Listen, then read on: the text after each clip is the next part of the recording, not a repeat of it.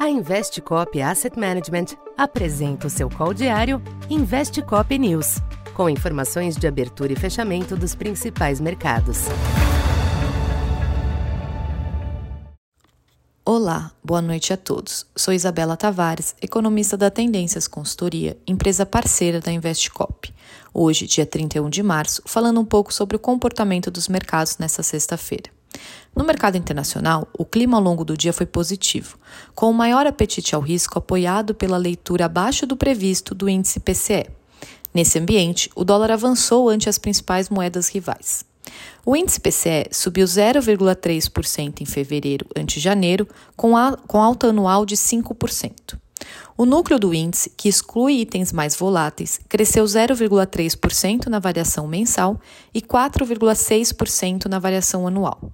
O resultado ficou abaixo das previsões e trouxe certo alívio sobre o andamento da política monetária nos Estados Unidos, com a possibilidade de um tom menos duro do FED.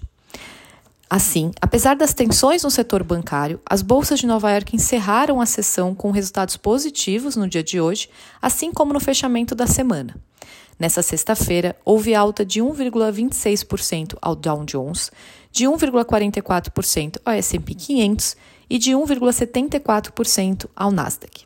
No entanto, no fechamento do mês, os movimentos foram mistos, com queda de 0,35% ao Dow Jones e avanços de 1,57% ao S&P 500 e de 4,56% ao Nasdaq.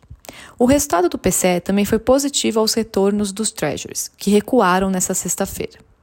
O petróleo teve mais uma sessão de ganhos no dia de hoje e fechou a semana com alta robusta, de 7,11% para o tipo Brent e de 9,25% para o WTI.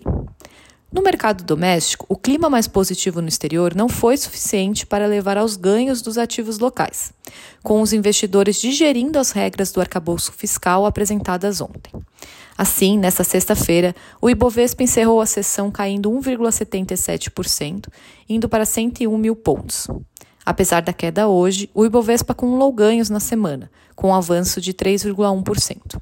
No acumulado do mês de março, o Ibovespa caiu 2,91% e cedeu 7,16% no primeiro trimestre do ano. Por fim, o dólar à vista encerrou a sessão desta sexta-feira em queda, pela sexta sessão consecutiva.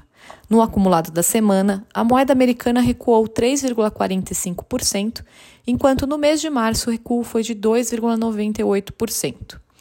Por hoje é isso, boa noite e bom final de semana a todos. Essa foi mais uma edição Investe Cop News.